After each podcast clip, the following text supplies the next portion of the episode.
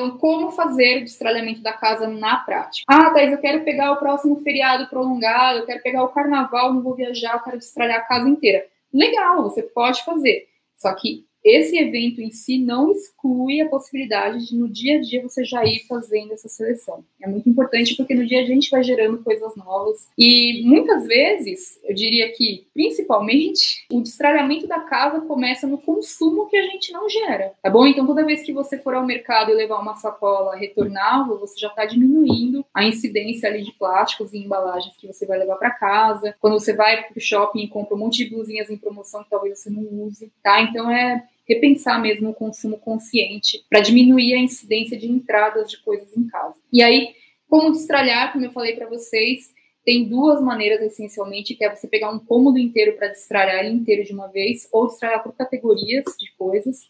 Então, você pode falar, quero destralhar o quarto, ou você pode falar, hoje eu vou destralhar minhas roupas, tá? Então, são duas maneiras de fazer. Eu acredito que destralhar por categorias funcione melhor, porque você consegue ver o todo daquela categoria. Quando você destralha por cômodo, é muito comum você tirar as coisas de um cômodo, levar para outro, e aí fica essa dança e você acaba não destralhando tudo, tá?